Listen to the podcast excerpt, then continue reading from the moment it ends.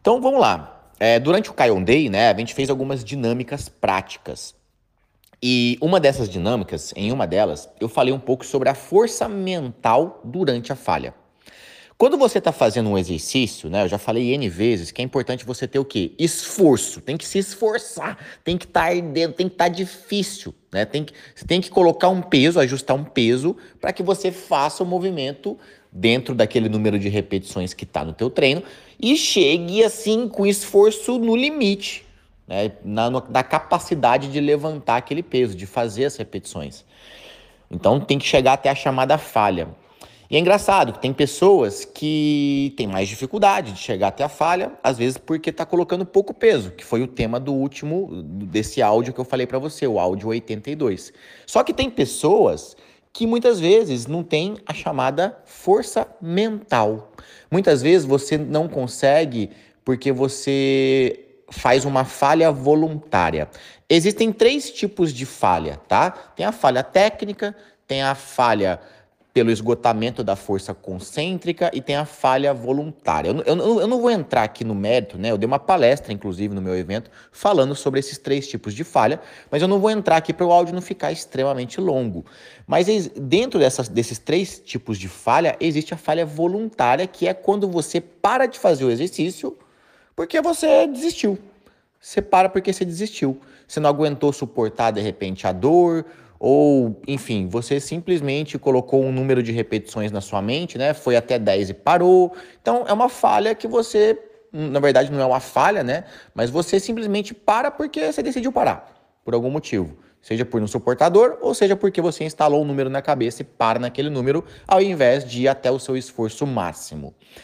E aí, né, eu expliquei sobre a força da mente, sobre os tipos de falha, e aí eu falei assim, gente, tem pessoas que não têm muita força mental. E para essas pessoas que não têm muita força mental, é importante você pegar algo, descobrir algo que te dê forças. E isso pode ser desde um sentimento, né, entre aspas, negativo, como por exemplo uma raiva, né, quando tá com raiva você fica mais forte, né, ou, é, ou um sentimento mais positivo, né? Se você pensa naquilo que você quer alcançar, no corpo que você quer ter, e aí você resgata aquilo e aquilo te dá ânimo, né? Te dá, te dá mais energia para fazer o exercício. Só que eu sei que é complicado isso na prática, né? Parece muito abstrato. Nossa, mas será que eu tenho força mental? Porque eu acho que eu sou meio frouxo, eu não dou conta de ir até a falha. E aí eu falei assim: quer ver? Eu vou fazer uma dinâmica aqui, vou fazer um teste. E aí eu chamei uma aluna. Falei: olha, Alguém aqui quer fazer uma dinâmica comigo, um teste comigo? E aí, uma das alunas levantou a mão, a Débora. A Débora foi até o leg press ali, né?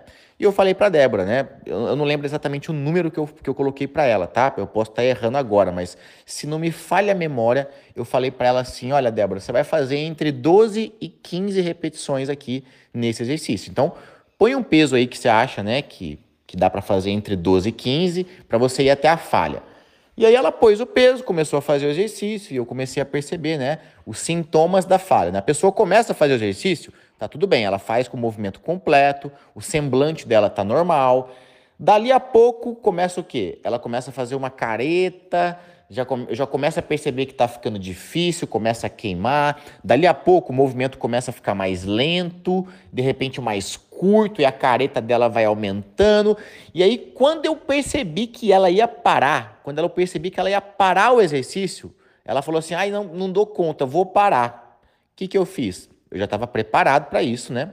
Eu estava com 100 reais no bolso, eu tirei esses 100 reais, mostrei na frente dela, bem nesse momento que ela ia parar, e falei: se você fizer mais três, eu acho que foi três, tá? Se não me falha a memória, mas eu falei para ela: se você fizer mais três repetições, eu te dou esses 100 reais. Vamos?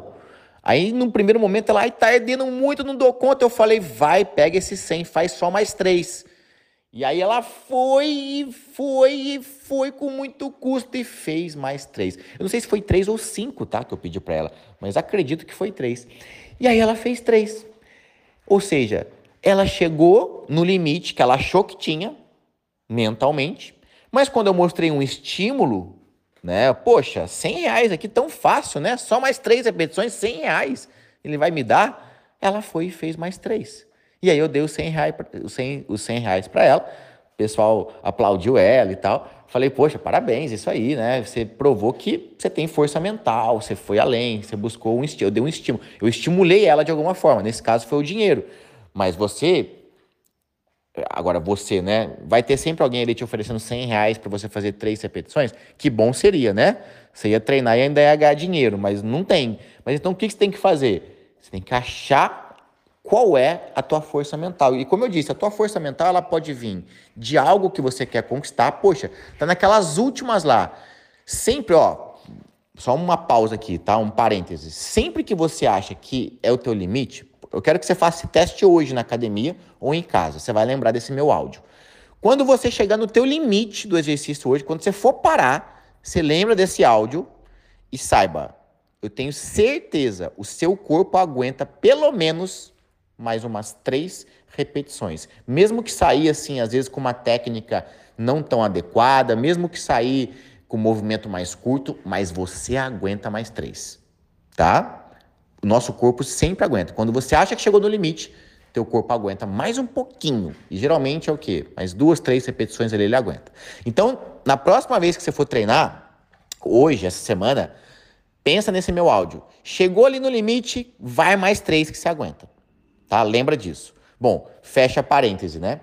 Então, você não vai ter ninguém, né, dando dinheiro para você, te incentivando na hora que você chega até a falha, para você ir um pouquinho além, né? E, e para você que treina sozinho, né? Inclusive, eu recomendo muito que você treine sozinho, porque quando você adquire uma força mental sozinho, pronto, você zerou o jogo. Você é uma pessoa que vai ter resultado. Tem muita gente que fala assim para mim: "Ah, é que eu preciso de alguém do meu lado para ficar me incentivando". É, você é do tipo de pessoa que nunca vai ter resultado, sempre vai ser uma dependente de alguém. É igual a pessoa que tira a carteira de motorista e sempre precisa de ter alguém do lado dela para dirigir, para ela ter segurança. Você tem que ter autonomia.